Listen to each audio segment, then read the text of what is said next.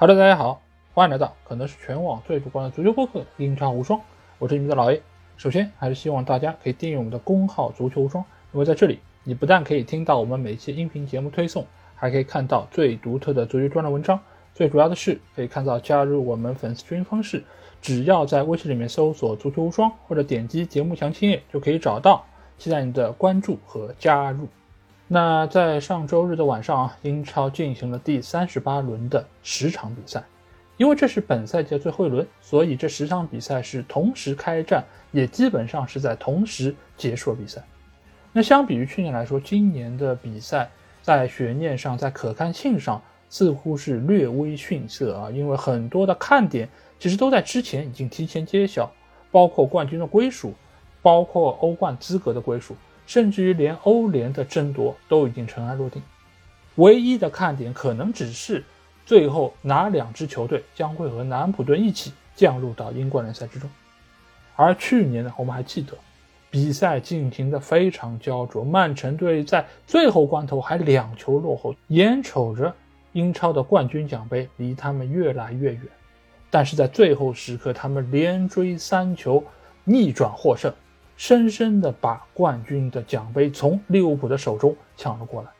那一轮的比赛，我们当初是以十分钟为一个单位来和大家介绍，因为每一分钟其实都在发生变化，球队的每一个进球其实都牵动着每一个球迷的心。但是今年呢，我不知道你们怎么看啊？就是因为我在看这十场比赛的时候，我只能看一场嘛，其他的我基本上看都是比分的变化什么的。我的内心其实挺平静的，因为这些结果基本上都在我的意料之中，包括曼城队最后输给布伦特福德，这赛季被小蜜蜂双杀，我也没有有太大的波澜，因为这最后一轮的比赛结果其实对于大多数球队来说已经没有太大的影响，他们已经把目光放到了以后。那这期节目。我也会以一个比较平和的心态来和大家来聊，因为我在上一期节目做完之后，我其实，在和群里的小伙伴聊天的时候就有说到过，我说我感觉这个赛季已经结束了，我做节目的压力好像也已经卸了下来。之前的三十七轮的英超精华对我来说，每一期都压力非常大，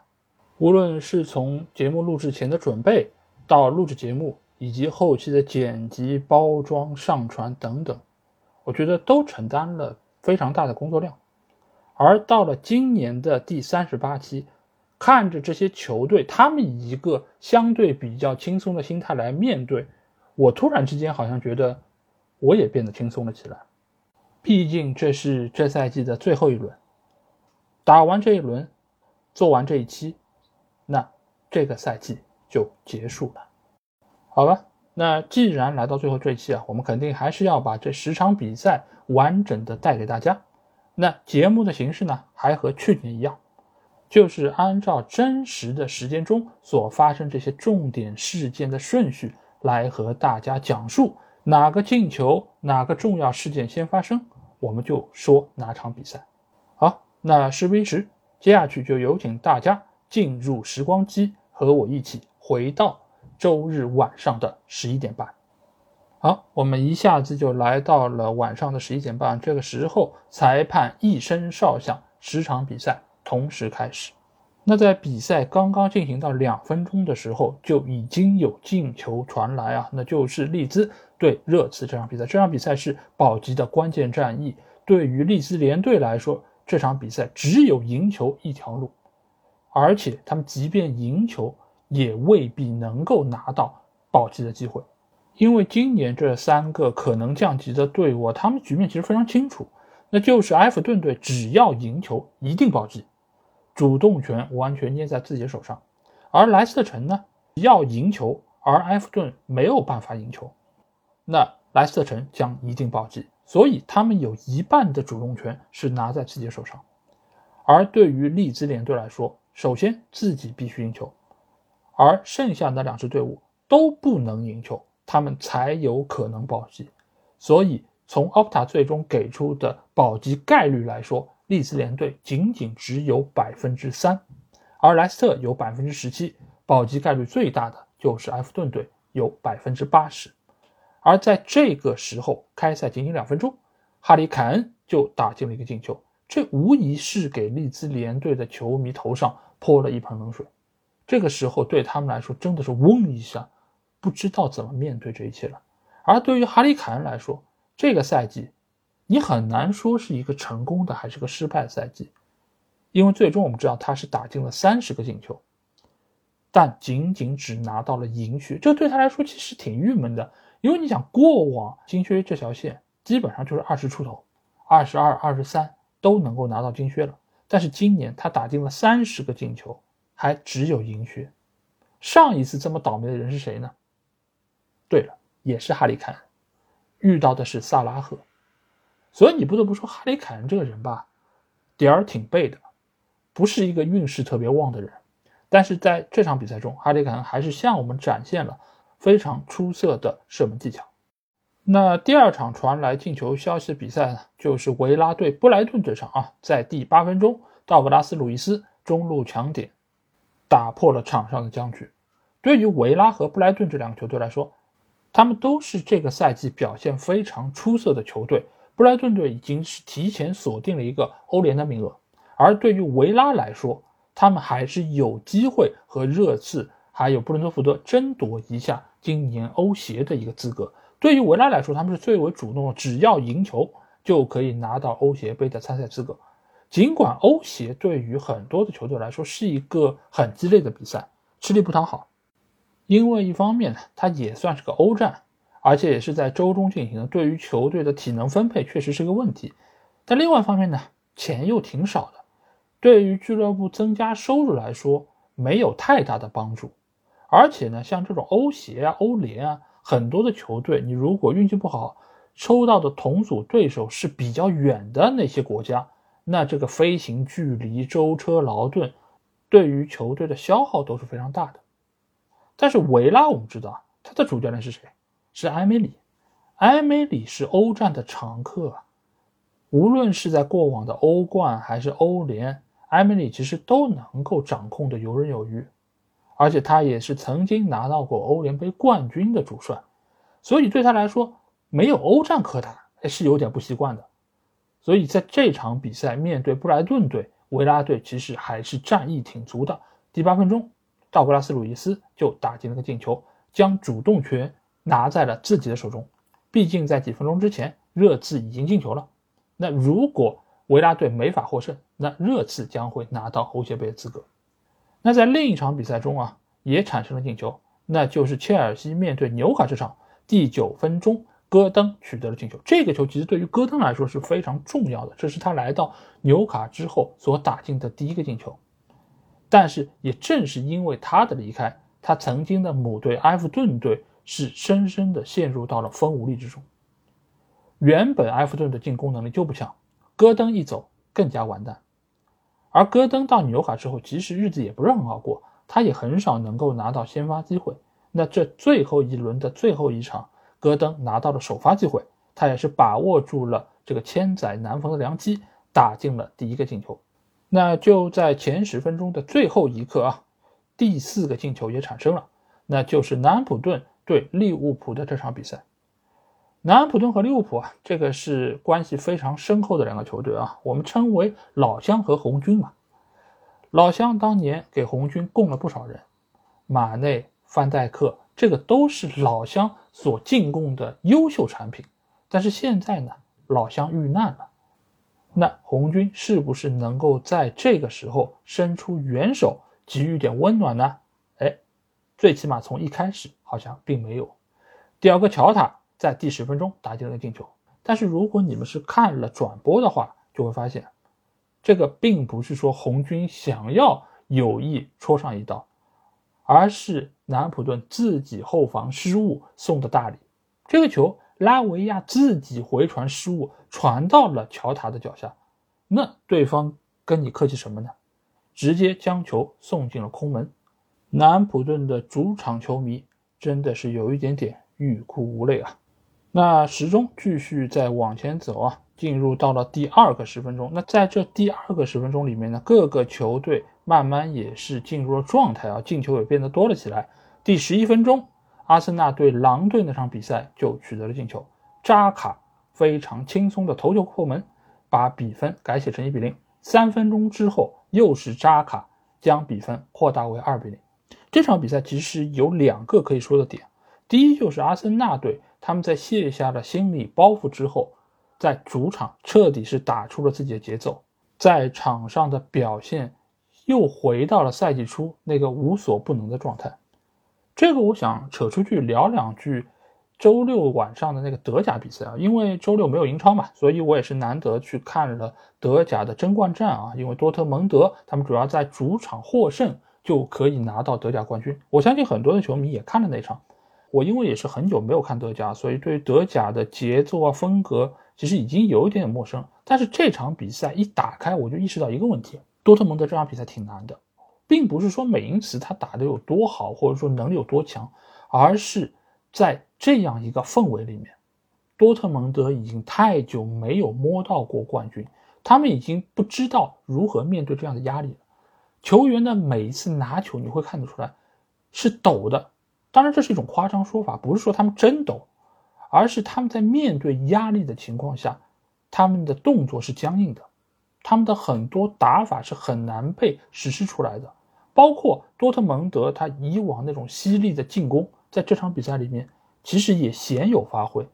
当然，在下半场他们是拿到过一些机会，但是这个时候他们已经落后了，他们已经是处在一个很被动的阶段，而不是说我掌控局面，我主动赢下你。所以，对于一些很久没有拿到冠军的球队，即便他们在实力上是不弱的，但是在心态上、在气质上确实是缺一块。这个不得不说，这种王者的霸气，就是更容易让他们在关键时刻能够撑过来，能够挺过来。当然，我并不是想要在这个时候像很多网上人说的一样，多特蒙德和阿森纳是一样的，就是在掉链子方面从来不掉链子。我不想说这种丧气的话，或者说我在这个时候也不想刺激阿森纳的球迷。但是我只说一点：对于一个强队来说，很多的经验是要从失败中去吸取的。曼城也曾经失败过，而且失败过很多次，所以才有了现在的曼城。阿森纳也好，多特蒙德也好，不过就是在为自己交学费而已。你很难指望有一个人，你是天生的天才，出生到这个世界从来不犯错，从来不会输，永远赢到底。这种人是不存在的，只存在于我们东边某个国家的一些新闻报道中啊。所以在这一刻，无论对于阿森纳还是对于多特蒙德。确实没有拿到冠军，很伤心，很难过。但是这对于这批球员来说，是一笔宝贵的财富。有朝一日，如果多特和阿森纳队能够拿到冠军，那这个赛季的失意和失望，一定是这个中间最为重要的一块基石。而阿森纳队在这场对狼队的比赛中，彻底卸下了内心的包袱，也让我知道。这仍然是一个非常有实力的队伍，而扎卡在这场比赛之后也将会离开球队。这个球员我一直觉得他是一个非常复杂的人物，他不像有一些人，我天才厉害，就全部都是正面的话语。而扎卡这个人，我从他的身上感到什么？感到了一种人味儿，就是他很真实，他在场上。就是血气方刚，我就是火气很大，我不满我就要发泄，我就要跟你顶牛，这是一个正常人，或者说这是更接近正常人的一个球员。当然，他也有非常天才的一面，他的球技毋庸置疑，非常的出色。尤其是这几个赛季以来，他在中场结合帕泰，结合整个进攻线的搭配，他的发挥比以往更加成熟，威胁程度也更大了。可以说，今年阿森纳队能够有这样的战绩，扎卡是居功至伟的。而且过往我们也记得他和球迷之间的矛盾，包括他一度差一点要离开球队，但是他都从这些事情中走了出来。所以我能看到的是一个非常有魅力的阿森纳的队长，当然是前队长，但是只要是做过队长，我认为他就是球队的队长。而到了今天。他将要离开球队，我不知道枪手的球迷是怎么看的。我作为一个英超球迷来说，我是非常不舍得扎卡离开这个舞台，因为他是英超非常有个性的一个球员。但是天下没有不散的宴席嘛，你即便再出色，我即便再喜欢他，他也终有离开的这一天。当然，他没有在这场比赛中完成帽子戏法，可能是一个比较大的缺憾啊。因为他在上半场其实有过一次机会，那个球是打呲了。否则的话，他如果能够抱着一个球离开英超的赛场，我觉得对他来说可能是一个更加圆满的句号。但不管怎么说，我觉得这场比赛对于他来说已经足够的完美。那另外再来说一下狼队啊，狼队这场比赛零比五，其实比比分更加令人担心的是洛佩特吉的去留问题。尽管今年洛佩特吉他用自己非常出色的执教能力把狼队从保级区直接是拉了上来，现在而且成绩非常不错，但是呢，俱乐部和他之间其实已经是产生了矛盾，就是洛佩特吉他想要对于球队有一定的改造，希望能够在夏窗引入更多符合他体系要求的球员，但是俱乐部跟他说我没有钱，而且受限于 FFP。可能和你这个预期之间的差距还挺大的，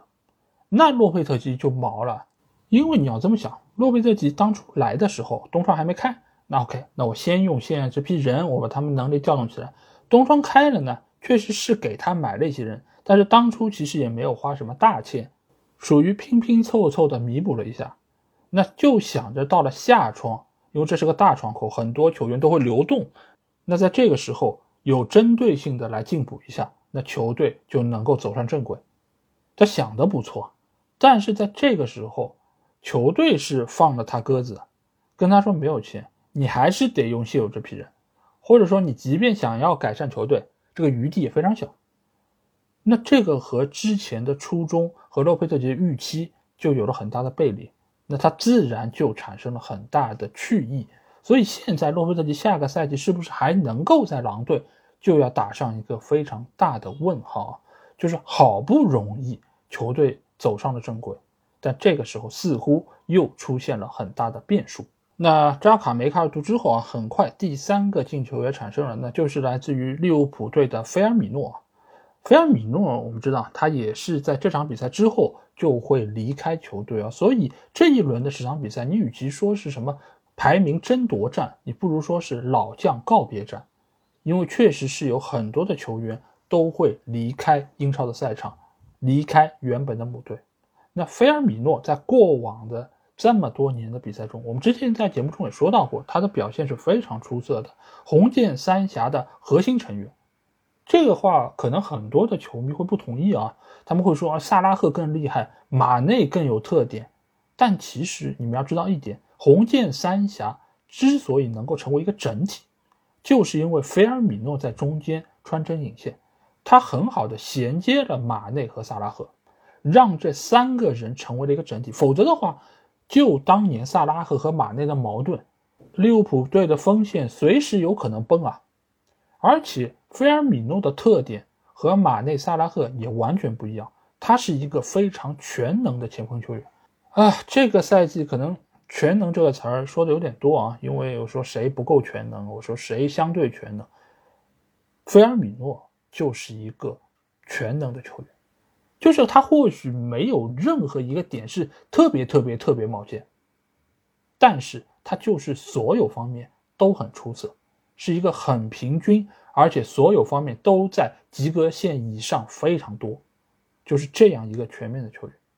所以现在就他的个人能力而言。确实可能在利物浦队内没有办法能够作为先发的前锋出场，但是本身他这种踢法，他这个对于自己身体的关照程度来说，他的职业生涯应该还有很长的路可以走。我也祝菲尔米诺未来一路好运，希望可以在更多的场合看到他的大白牙。那在菲尔米诺进球的四分钟之后啊，连续有两个进球产生。那第一个进球呢，也是在利物浦这场啊，那就是南安普顿也取得了进球，将比分扳成了一比二。那这个进球是来自于沃德普劳斯。沃德普劳斯，我们说过无数次，他在南安普顿成长起来，成为了任意球大师，但是在今年圣徒将要降级，普老师的命运何去何从？他或许会选择留队，当然也有很大的可能转会去到一个英超球队，继续征战英超，打破贝克汉姆直接任球记录都很有可能。所以在这场比赛中，他打进的这个进球意义非凡，或许就是他在南安普顿的最后一个进球，也不一定。同时，他也是向南安普顿球迷宣告，南安普顿是一个永不放弃的球队，即便面对利物浦。即便这赛季已经铁定降级，那在最后一场比赛之中，我们还是应该展现出南安普顿该有的气质。所以，我觉得普老师的这个进球是非常非常重要，也是吹响了南安普顿进攻的一个号角。那第二个进球呢，就是来自于曼联对富勒姆的这场比赛啊。这场比赛其实，在开打之前，很多人就说啊，富勒姆队来者不善，哎，因为上一次足总杯，我们知道。富勒姆队三个人，包括主教练马尔克席尔瓦被红牌罚下，米神还被追加处罚八场。所以这场比赛其实最有进球欲望的就是米特洛维奇。而且曼联由于已经是铁定能够进入到下赛季的欧冠，他们是不是会全力以赴，也是要打上一个问号。所以呢，对于富勒姆队来说，可能他们复仇的意愿会使得他们有更强的进攻欲望。那果不其然。在比赛进行到第十九分钟的时候，泰泰就打进了一个头球。这个球其实我觉得体现出了曼联队防守的一个问题啊，这个也是今年曼联时不时会发生的，就是在禁区之内的漏人，他有时候就是会漏掉后点的某些球员。那这个球太太打得非常漂亮，也是让金手套得主德赫亚在最后一场比赛中没有办法能够收获零封。但其实，在第十九分钟的时候啊，是产生了三个进球，只不过呢，有一个进球被吹掉了，那就是来自于布莱顿队的昂达夫啊。那昂达夫我们也知道，上个赛季在比利时联赛的表现是非常的出色，所以他这赛季回到布莱顿队是被各方都寄予厚望的。但是，无论是之前在波特，还是在德泽尔比的早期，他都没有拿到稳定的出场机会，直到最近一段时间。他才有机会能够崭露头角，无论是打到中锋位置，还是后撤作为中场的一个接应点，其实都有很好发挥。那这场比赛中，昂达夫可以说是布莱顿队表现最出色的球员之一啊。那这个进球尽管最终是被吹掉了，但是也是体现出了昂达夫在门前非常出色的把握机会能力啊。所以未来我觉得可能他会在布莱顿队承担起更多重要的职能。那比赛很快来到了第三个十分钟啊，那第一个进球呢，来自于维拉对布莱顿这场比赛啊，维拉队沃特金斯打进了本场比赛维拉队第二个进球。这个赛季沃特金斯的表现是非常的出色，尤其是安米来到球队之后，他的个人特点其实是被充分的发挥。但这个进球其实要把更多的功劳记在雅各布拉姆齐身上，这段时间。这个维拉小将的表现可以说是越来越出色，他在前场的带球能力、他的游走能力、变向能力都得到了非常充分的发挥。这个球其实你可以看到，是他摆脱后卫之后，在面对门将的情况下，先行把球捅出，才给到了沃特金斯打空门的机会。所以这个球八成以上的功劳是雅各布拉姆齐的。当然，他在之后也是浪费了一次绝佳的机会啊，但是我觉得仍然掩盖不住。埃米里对于他的栽培，当然沃特金斯也非常出色，他也用这个进球为他的这个赛季画上了一个圆满的句号。那仅仅一分钟之后啊，有两个进球产生。那第一个进球是来自于阿森纳队，萨卡打进了阿森纳这场比赛的第三个进球。这个赛季对于萨卡来说，我觉得是有喜有忧吧。他展现出了自己非常出色的能力。也把阿森纳队带到了一个非常高的高度，但是呢，在球队最需要他的时候，他暂时还没有办法做到挺身而出，还没有办法做到说以一己之力挽救球队，这个是有一些些可惜。但是，毕竟萨卡还年轻，他还有机会在之后大量的比赛中来积累经验，提升自我。那另外一个进球呢，是来自于切尔西对纽卡这场比赛啊。切尔西他们一开始被戈登打进个进球，所以在主场在最后一场比赛中，他们不想以失利而告终，所以他们也是在之后发起了猛攻，最终也是依靠斯特林一脚四传四射打到了特里皮尔身上，造成了乌龙，将比分扳平。这个球其实特里皮尔还挺倒霉的，因为是弹在了他的脚上之后弹到了手臂，最终相当于是被他自己用手一甩，把球甩进了球门。特里皮尔呢？这个赛季我觉得是纽卡能够走到这个排名最为重要的人物，因为我们记得，如果是玩 FPL 的朋友，在前半个赛季，甚至于是前三分之二个赛季，应该是人人都有特里皮尔吧？因为作为一个防守非常出色的球队的后卫，他还有非常出色的助攻能力，所以这简直就是一个完美的存在。场场比赛你都预期他能够九分收场，对吗？真的是非常出色，而且通常你这个三分不是助攻的得分，就是 bonus 的得分，所以特里皮尔真的是一个非常优秀的球员。但是到了比赛最后阶段，我不知道是因为他的年龄问题，还是因为他的状态出现下滑，似乎表现没有赛季初那么的出色。而且这个乌龙球说来也挺巧合的，因为他上一次乌龙球也是在面对切尔西的时候所打进的。或许在面对切尔西的时候，他比较容易把两边的球门给搞混。那一分钟之后又有进球产生啊，那就是南安普顿将比分扳平了。那进球呢是他们东窗买入的小将苏莱曼纳。这个赛季其实我们也一直说到啊，南普顿其实他买的这些球员能力是相当不错的，无论是中场的拉维亚，还是中场的阿尔卡拉兹。乃至于前锋线上的苏莱曼纳等等，素质都是不错的，而且也非常有潜力。但是呢，就是因为南安普顿一下子买了太多年轻球员，造成整个球队有点冒进，他没有主心骨来带动这些年轻球员，所以使得球队一旦面对落后的情况，不太知道该怎么踢了。而这场比赛，似乎所有的球员都卸下了心中的包袱。即便一开场零比二落后，他们也觉得那又怎样呢？最后一场了，那就撒开了玩吧。毕竟利物浦队这场比赛其实也是派上了相当部分的替补球员，包括门将凯莱赫。那苏莱曼纳在第二十八分钟就把比分扳平，这是一个非常出色的球员。这个从他进球之后的庆祝动作你就能看得出来，在打进这个进球之后。他直接是做了一个空翻，这个空翻和很多的其他球员不一样，他是凌空的空翻，他不借助手来作为支撑。这个有人说，你看以前纳尼不也这样吗？没什么了不起。但是你可以看一下，纳尼的体重和苏莱曼纳不是一个级别，所以苏莱曼纳能做出这个动作，说明他的身体素质是非常出色的。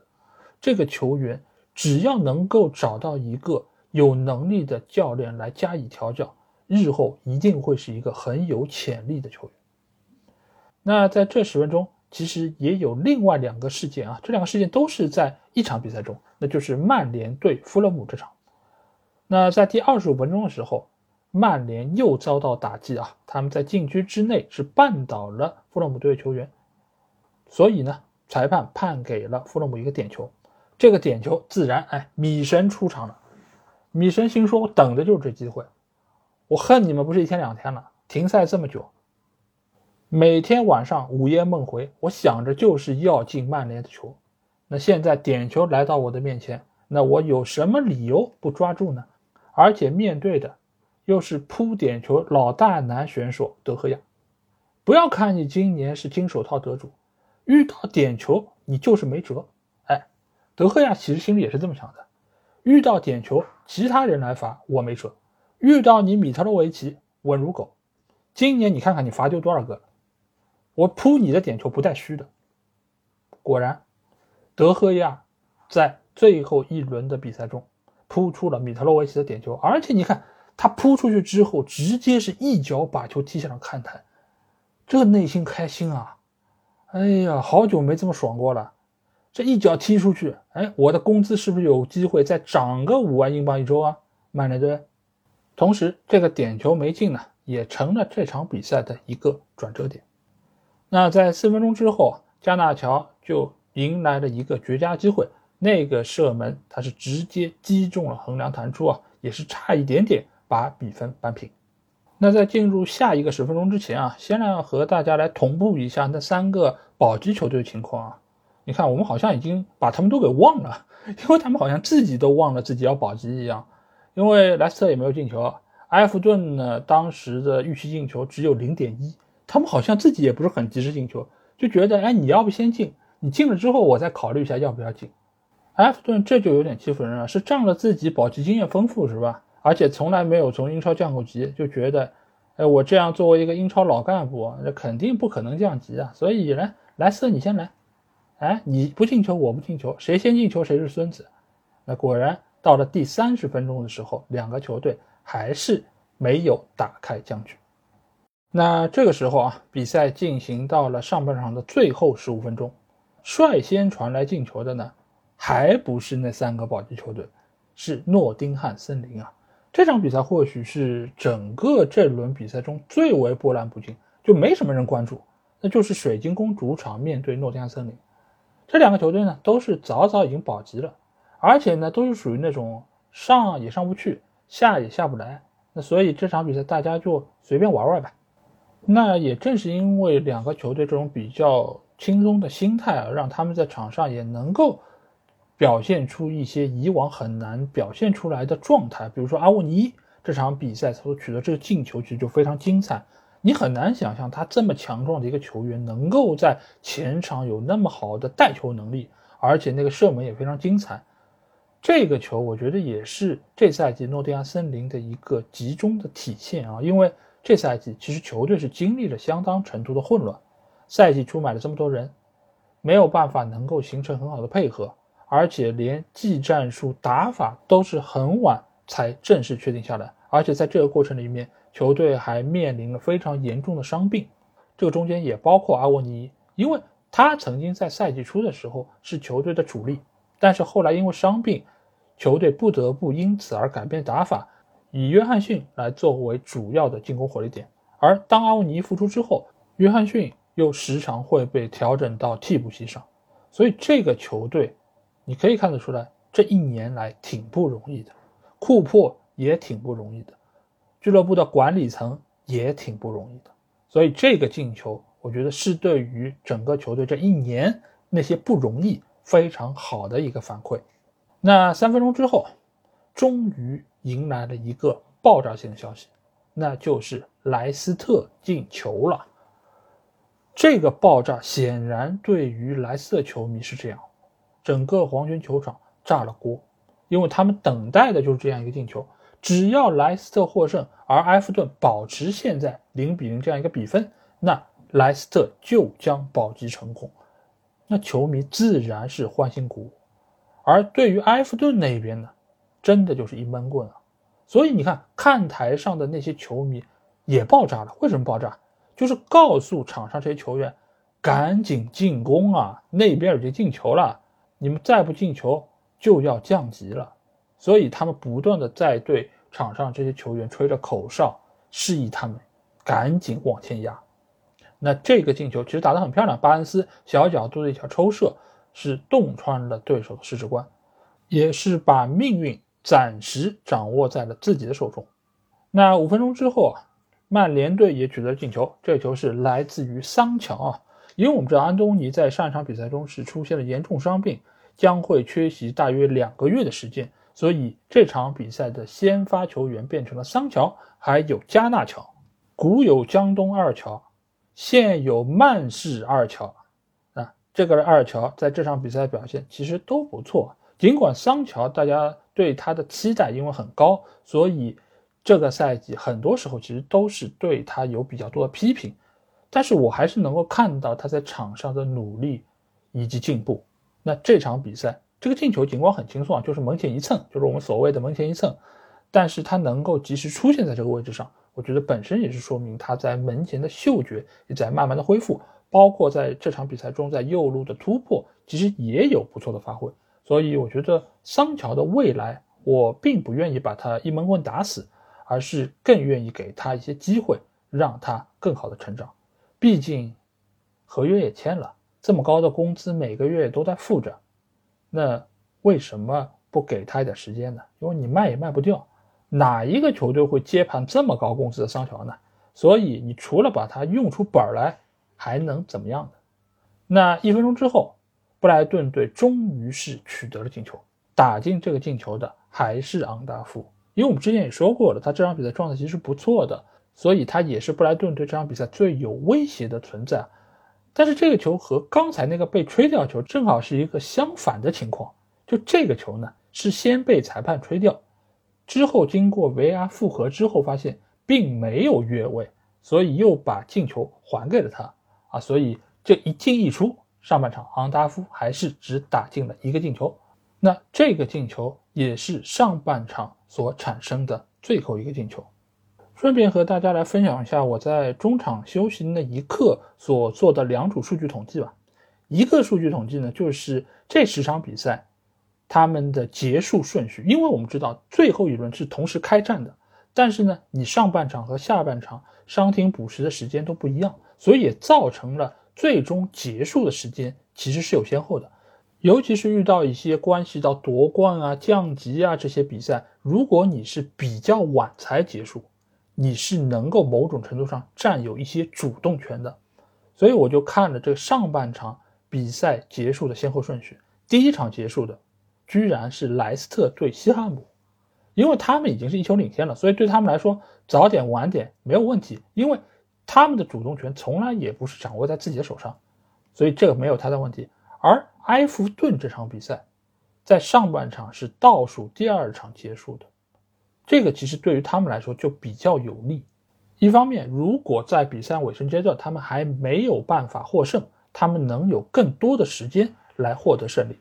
另外一方面呢，他们也能够及时根据对面的情况来调整自己的战术，所以他们的这个策略相对是比较准确的。那另外一组数据呢？就是每一个球队的 xG，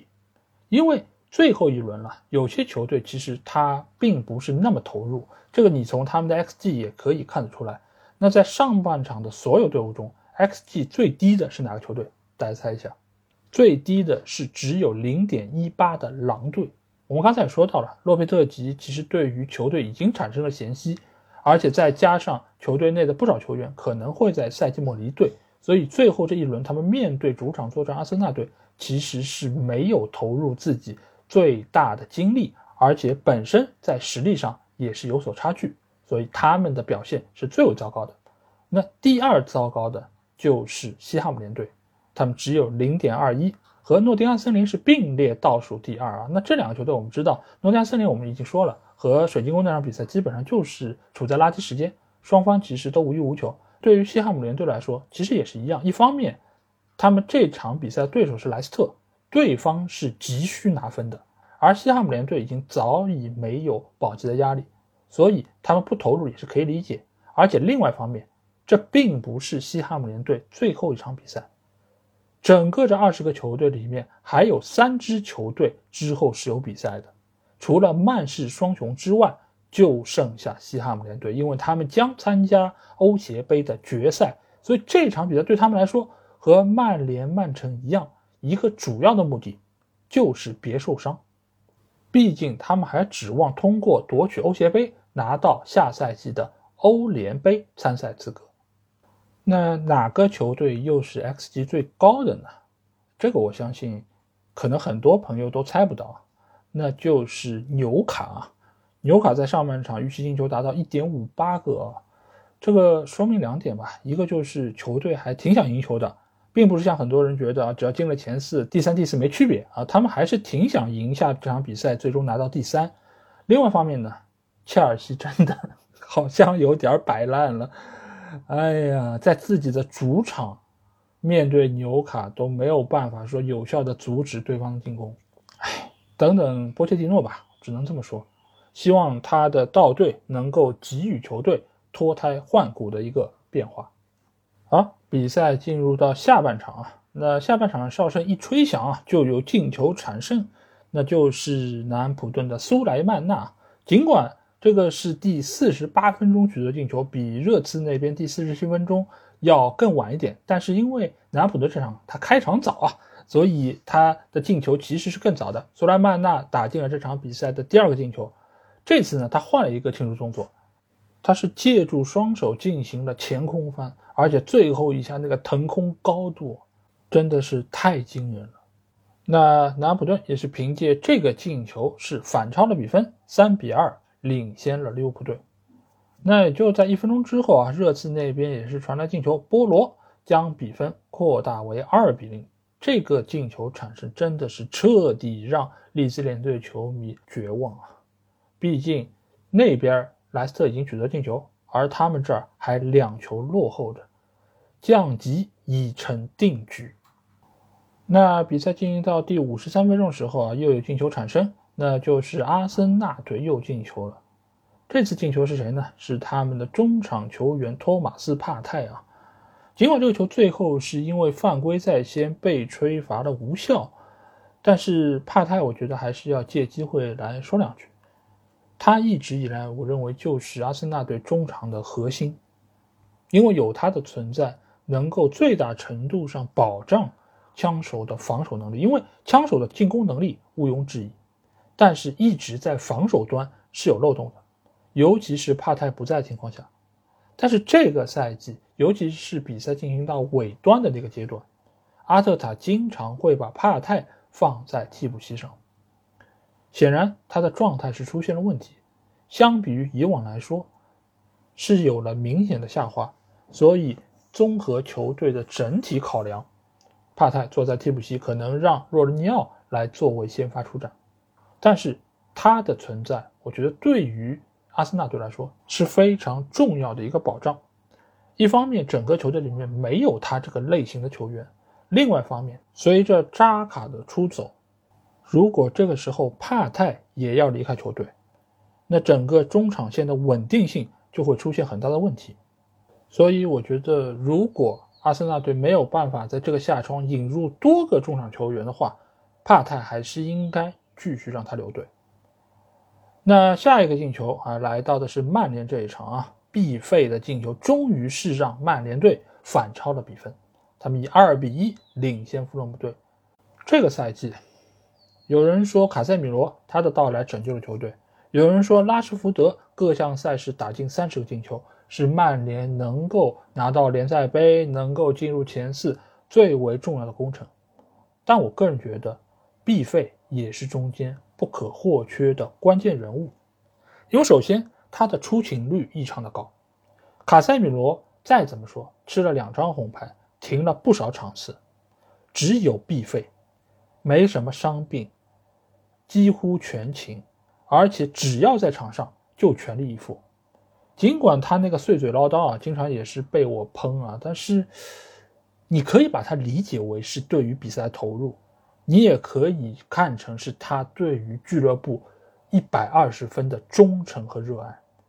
否则的话，他为什么要对于这些事情斤斤计较呢？所以在马奎尔不在场上情况下，他作为队长，我认为是非常合适的。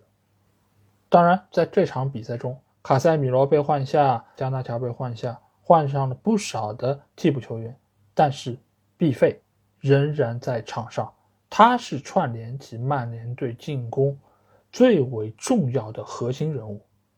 所以这个赛季，如果曼联队要评最佳球员的话，那我相信毕费一定是候选名单上最有竞争力的球员之一。那就在毕费进球之后的两分钟啊。这轮比赛最重要的进球产生了，那就是在古迪逊公园球场，埃弗顿队终于取得了进球。那这个进球彻底是定下了今年保级的一个基调，因为只要把这个比分保持到中场，那埃弗顿队就将保级成功。而取得进球的是谁呢？又是杜库雷。听我节目的朋友一定知道。我说过好几次，肖恩戴奇最大的功绩是什么？不是做好了防守，而是把杜库雷顶到了进攻线，让他来进球。这球其实就很好的体现了他的特点。他的身高像一个中锋球员，他的身材也非常适合当中锋。但是这个球就是传统中锋上从禁区内往外拉到禁区弧顶位置抢点，因为在这个时候，其他的防守队员已经被前插的两个小个球员给带开了，所以相当于是无人盯防杜库雷。他在禁区弧顶的那脚远射打的是非常漂亮，绕过了防守队员之后窜进了网底，门将毫无办法。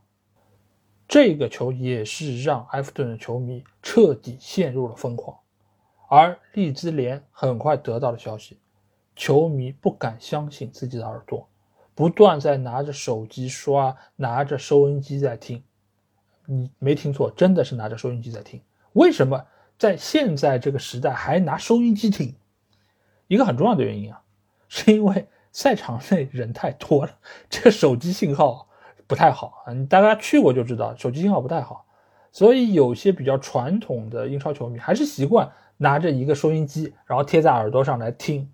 这个各个比分的消息什么的，啊，特别有意思。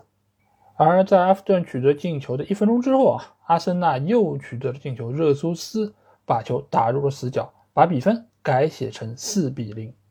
热苏斯的作用，我觉得不用多说，他的到来是今年阿森纳队能够拿到第二最为重要的一个保障。当然，如果他没有在世界杯的时候受伤，或许枪手真的有机会拿到英超冠军。但是，一切没有如果。受伤这个事儿本来就是充满了偶然性，你伤你不伤，你伤时间短还是伤时间长，这个都是说不准的，没有人可以预期到这一切。但是再怎么样，热苏斯最起码在他上场的那些时间里面，给球队贡献了非常好的发挥。他也用这个进球为这个赛季画上了一个圆满的句号。啊，顺便说一下啊，我觉得这场比赛阿森纳穿的那件球衣真的蛮好看的。阿森纳的球衣好像一直都挺好看的，这赛季的那件黑色的客场球服也挺漂亮的。我觉得是英超二十个球队里面可以排名比较靠前的好看球衣，比曼联强多了。说实话。而这件新款的球衣就是有金色肩带的这一件，我觉得也挺漂亮的，尤其是个金色啊，和阿森纳的这个红色和白色还挺相配的，嗯，所以在看到枪手庆祝进球的时候，我觉得，嗯，这件球衣确实是挺符合他们整个这个气质啊，嗯，确实挺好的。如果不是因为衣柜有限啊，或许我也挺想买一件来收藏的。那在得到了埃弗顿队将比分改写消息之后啊，莱斯特城似乎也是在心态上出现一些波动。那在这个时候，西汉姆联队拿到了一次非常好的得分机会，本拉赫马的射门是打在立柱上弹出，差一点把比分扳平。所以，当比赛进行到第六十分钟的时候，保级的形势其实已经是发生了逆转。那这个时候，比赛进行到了最后的三分之一啊，也是慢慢进入到了白热化阶段。先取得进球的是莱斯特城，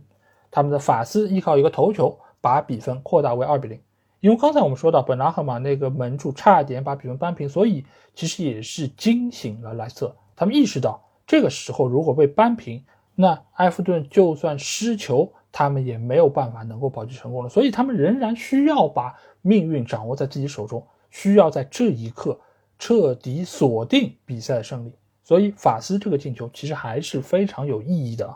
因为如果是看了埃弗顿这场比赛的朋友，一定会发现伯恩茅斯其实打的并不保守，索兰克在对方的禁区前沿也是拿到了多次机会。如果不是因为皮克福德的高接低挡，是真的有可能破门得分的，而且在比赛的尾声阶段，皮克福德和索兰克还有过争执啊，两个人在门线上顶牛，眼瞅着就要动手了。那这个时候，塔可夫斯基不敢冲过来，直接把索兰克就给撞开，这个时候就造成了两个球队多人之间的一个冲突。所以赛前很多人说，伯恩茅斯过来就是走个过场，他们不会对于埃弗顿队形成什么威胁。那如果看到这一幕，我觉得应该是可以打消这样的念头，同时这也是莱斯特城非常期望看到的。他们希望伯恩茅斯能够取得进球，把比分扳平，帮自己一把。那比赛进行到第六十五分钟的时候，又有进球传来啊，那就是南安普顿打进了本场比赛的第四个进球，进球的是亚当阿姆斯特朗。这个球员我们之前说过啊，他曾经在英冠是有过很好的发挥。他在效力布莱克本的时候啊，四十场比赛是打进了二十八个进球，进攻效率是非常惊人的。所以南安普顿把他淘到了自己的阵容，其实也是花了不少钱，小两千万。但是他到队之后，这个发挥是比较令人失望的。这个赛季他在联赛有三十次的出场，但是只打进了两个进球，一个助攻，其中一个进球还是在这轮的这场比赛中。这或许也是南安普顿这个赛季一个缩影啊，就是球队之中有太多类似于亚当阿姆斯特朗这样的球员，就是在过往看上去数据不错，但是来到球队之后。整个状态和能力都有了大幅度的下滑。当然，这场比赛南安普顿能够打进四个进球，某种程度上也是因为利物浦队并没有那么投入。你可以看到，之前苏莱曼纳那个进球，包括这个阿姆斯特朗进球，都是由于后防线上出现了严重的失误。这种失误你要放到之前几轮，克洛普能够直接把这些球员给骂死，但是在最后这一轮。无伤大雅了，就让老乡进进球。毕竟，在英超的进球之后的一个赛季不会再出现了。那另外一边啊，水晶宫队也有进球产生啊。六十六分钟的时候，威尔修斯打进了进球，把比分扳平。水晶宫和诺丁汉森林啊，这两个球队这场比赛，我觉得握手言和是比较合适的。毕竟，森林队在对方的客场拿三分不合适。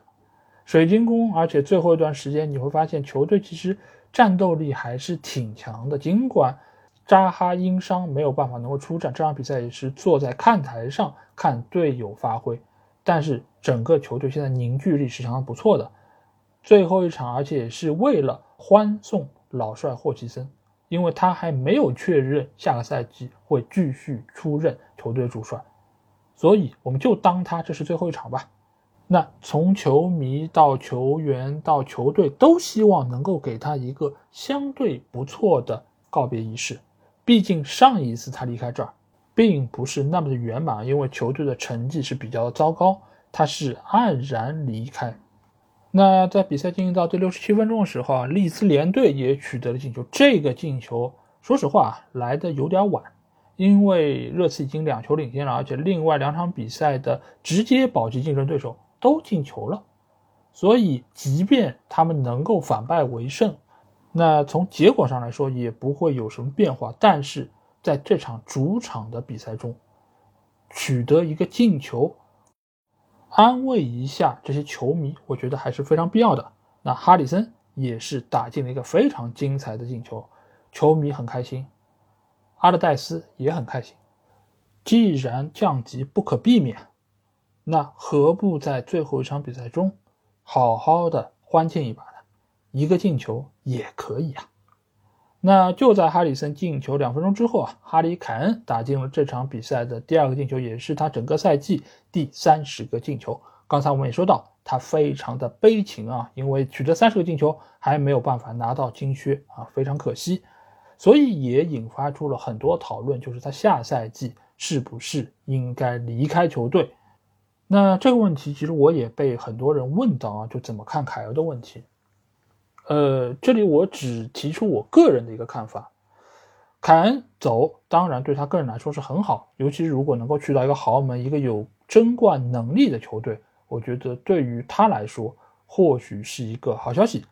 一方面是能够有更好的数据表现，另外一方面呢，可能在收入方面也有一定的提升。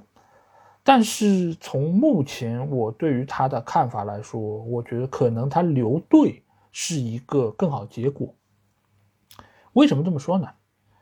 尽管他可能留在热刺没有办法能够拿到荣誉、拿到冠军，这个确实是一个很难受的事儿。但是毕竟他已经在球队待了这么久，他对于球迷来说是俱乐部的一个象征，是一个图腾，甚至于。有人说要给他建一个塑像啊，这个都是很有可能的，因为现在已经在什么房子的外墙上啊画了他的这个肖像，其实某种程度上已经是把他作为俱乐部的一个符号。这个或许也是列维想要和他续约的一个手段。另外一方面呢，就是你到底要冠军是为了什么？我们一直说拿冠军是荣誉。如果你拿冠军是为了荣誉，是为了让大家能记住你在自己的事业上啊能够有一个标志，那你如果能在热刺做到一人一城，让热刺的球迷永远记住你。那这又有什么不好呢？如果你是为了钱，那说句实在话，凯恩已经到现在这个年纪了，你即便在下一年度拿到了冠军，你觉得你还有机会攀登高峰嘛？就是因为这个冠军啊什么的，能够在工资上再跳一跳，再翻一翻，有可能吗？我觉得是很渺茫的，因为你就算在荣誉上有提升，但是你的年龄放在这儿。你的工资是很难再有质的提升和飞跃。那与其如此，不如和热刺续约，因为你和热刺续约的话，你的工资也能够有一个提升，而且是有可能签一个长约。这样的话，和球队长期的捆绑，那这就不但满足了你收入上的需求，也满足了你在球迷心中的地位。好，那假设你为了追求荣誉，真的转会了。你如果转会去到皇马，去到拜仁，冠军奖杯问题不大，这个我相信的。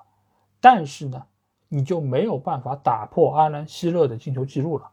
这个英超进球记录如果能够打破，那你也是能够载入史册的。这个是多少世界级的前锋都没有办法能够做到的一点。那你如果不去皇马，不去拜仁，你去的是英超的其他球队。首先，曼城是没什么希望的。哈兰德在哪？你要去，前两年就去了，你没有去，就再也没机会了。而其他这些球队，曼联也好，阿森纳也好，切尔西也好，等等这些球队，凯恩过去真的有能力说我一定能拿到冠军吗？不要说联赛冠军，你拿个足总杯、拿个联赛杯的概率也没有那么高。但为此所要付出的代价呢？就是得罪所有的热刺球迷，把自己一人一城的美好人设给彻底打破，为此是不是值得呢？另外一方面，列维是非常抗拒把这种绝对巨星卖给英超竞争对手的，所以他如果要转会到英超其他球队，要价一定非常高，可以参考当年对曼城的那个要价，但是现在只有一年合约。它可能不会那么高，但是一定也是一个非常高的价格，是远高于其他球队预期的，也就是一个非理智的价格。那你列为非理智，那其他球队也会非理智吗？我并不这么认为啊。即便是曼联，我也不觉得在这个下窗他们会砸很多的钱去到凯恩的身上。所以吧，凯恩转会这件事儿其实中间还有非常多的障碍在那儿。或许和热刺续约是这个中间好处最多的一种做法。好，那比赛进行到最后的二十分钟了啊！那率先进球的呢是利物浦队啊，利物浦队一下子在三分钟之内进了两个球，先是哈克波，再是第二个乔塔，同时依靠这两个进球呢是把比分扳平啊，他们和老乡南普顿是打成了四比四。他们也没有以一场失利而结束这个赛季，老乡呢也非常有面子的结束了他们十一年的英超之旅，所以这是一个皆大欢喜的结果。同时呢，也宣告了利物浦队现在对于他们的锋线是彻底完成了迭代啊，哈克波也好，乔塔也好，这个都是未来好几年利物浦队可以倚仗的优秀前锋。而且现在啊，随着阿诺德的位置前移，使得他们的进攻手段和丰富程度也是愈发的加强了。而且下个赛季据称麦卡利斯特也将是来到球队里，那这个对于利物浦的中场线可以说是非常大的一个补充。所以下赛季的利物浦队，我觉得是值得大家更多的期待。那比赛进行到第七十九分钟的时候啊，阿森纳队那边又取得了进球。基维尔在禁区里面抢射，将比分改写为五比零。哎呀，阿森纳队在最后一场哐哐哐进这么多球，如果能分几个到前面几场比赛，那就什么二比二啊，可能整个夺冠的结果就变得不一样了。这个也能够看出球队的这个心态啊，现在来说还是对于他们的成绩影响比较大啊，而不像曼城队，对不对？我们节目到现在是不是还没讲过曼城队？对啊，因为布伦特福德和曼城队这场比赛。压根从来都没有产生过进球啊！两个球队打的都非常的随意，因为曼城后面我说了还有两场比赛，所以这场比赛他们派出了大把的替补和年轻球员，帕尔默啊、刘易斯啊，平时上不了场的什么戈麦斯啊、菲利普斯啊，都拿到了出场的机会。所以这场比赛对于曼城来说，目标就是别累着，别受伤。所以这么长时间没什么动静啊，我觉得也非常好理解。同时也可以看出来，曼城的目的性啊是非常的明确。那第七十九分钟时候还产生了一个进球啊，那就是西汉姆联队的弗奈尔斯扳回一城啊。那这场比赛西汉姆联队现在是一比二落后于莱斯特。这个球其实对于大局来说已经没有什么影响啊，因为首先莱斯特还是赢球的。其次，埃弗顿那边也仍然维持着一比零的比分，而且啊，有一个非常有意思的点啊，就是自从杜库雷进球之后啊，很长一段时间，伯恩茅斯的 xG 根本没变过。什么叫没变过？就是说明球队在这段时间里面没有射门。你当然可以说埃弗顿队防守固若金汤，中场线就拦截住了，让对手没有机会能射门。另外一方面呢，你也可以说。伯恩茅斯对于进攻、对于进球没有绝对的欲望，因为对他们来说，有什么理由去拼呢？最后一场啊，你如果在对手的客场把对手逼平，甚至于赢了对手，让对手降级了，你们想一想会有什么后果？古迪逊公园这个球场可不大，入口是特别的狭小，平时我们说过，球员进出那个通道。都要侧着身才能够两边的人过来过去。遇到这种情况，把你堵球场里面，有个好点的谁负责？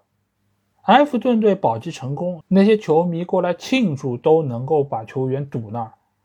都不要说你把人打降级了，整个看台的球迷能下来要了你的命啊！所以到了这个阶段啊，伯恩茅斯也真的没什么动力。再来发动进攻，那比赛进入到最后的十分钟，我们遥想一下，去年这个时候，最后的十分钟加上伤停补时，是进球最多的，竞争最激烈的。但是这个赛季，总共只产生了两个进球。第一个进球是布伦特福德的平诺克打进的啊，这个球也是让球队最终一比零战胜了曼城队，赛季双杀对手。这个放到这赛季的曼城来说，真的是不可思议的一个成绩啊！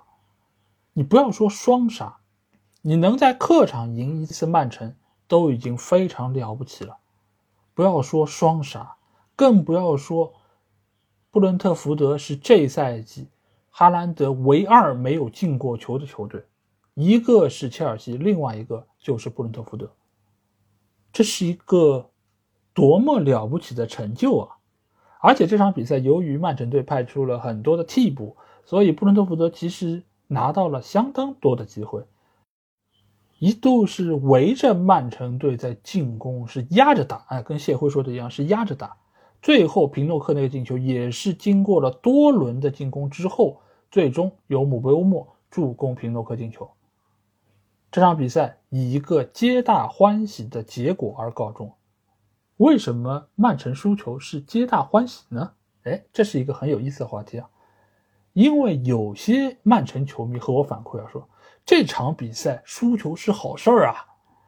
啊攒人品，而且这场输球是能够增加后面赢球的概率啊。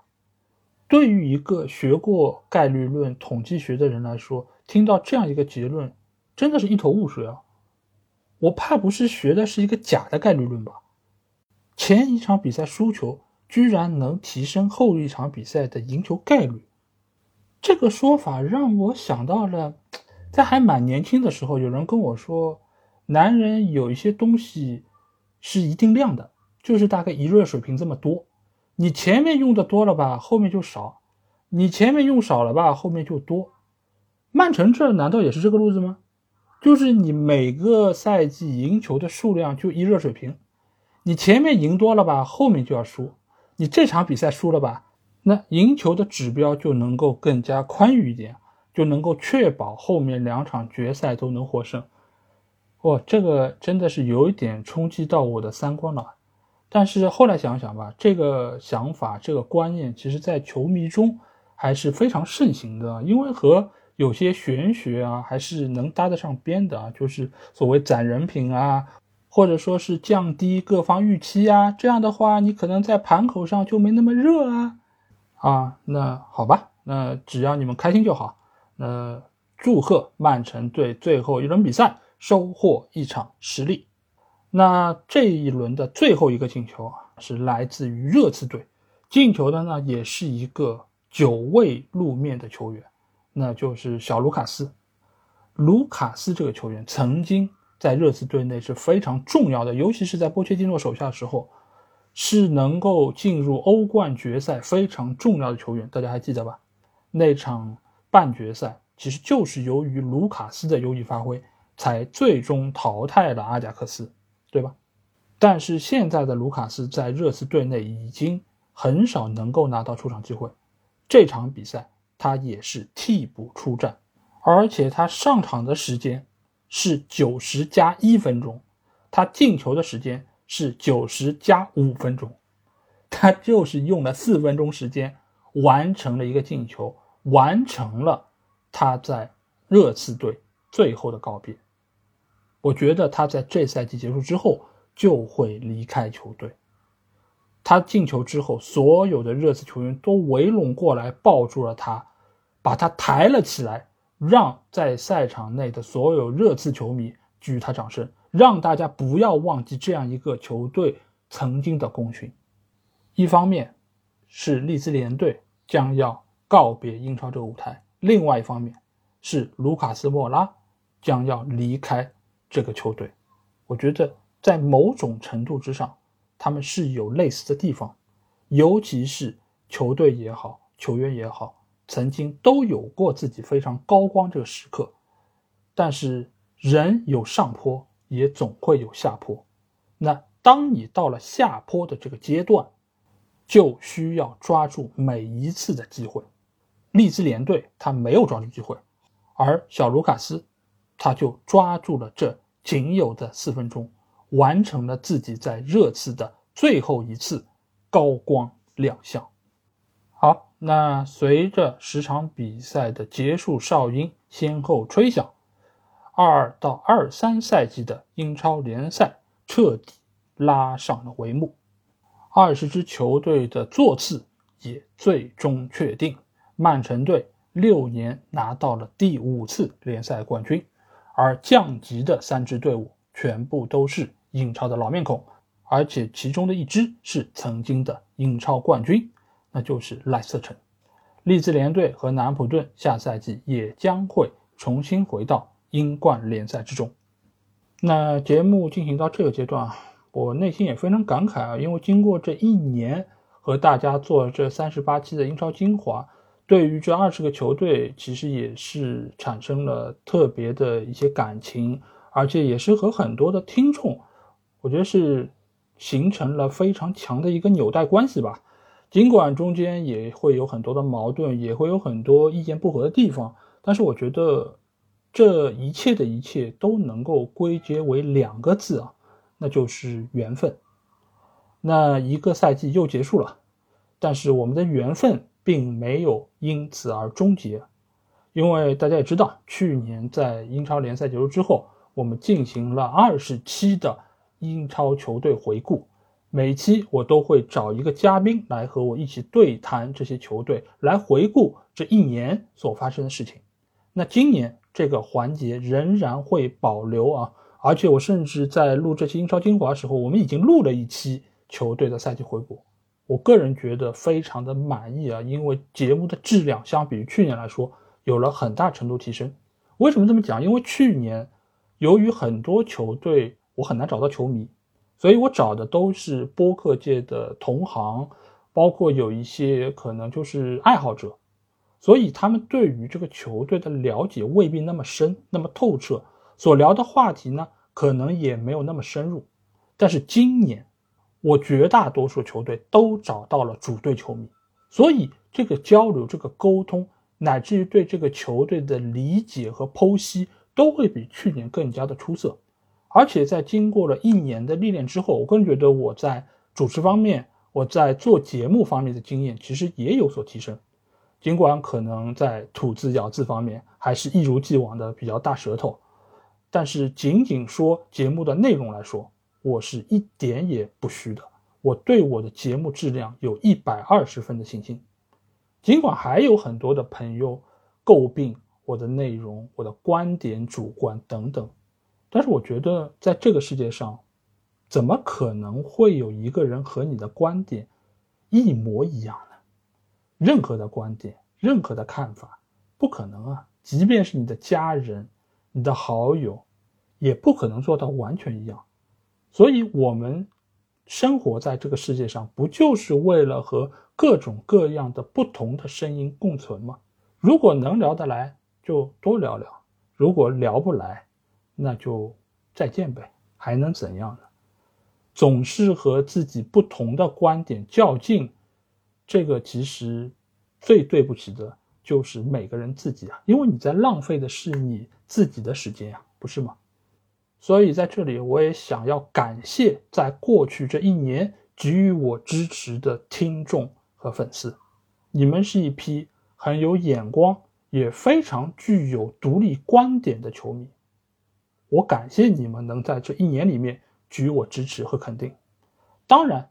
非常多不支持我的听众，我也很感谢你们，因为一方面你们给了我很多独到的看法和见解，同时也能够反过来来审视我自己对于很多事情的看法。另外一方面，我也从你们身上。了解到了世界的多样性，也让我知道这个世界原来如此的丰富，人与人之间原来能够有这么多的不同点，所以这个世界是多么有意思啊！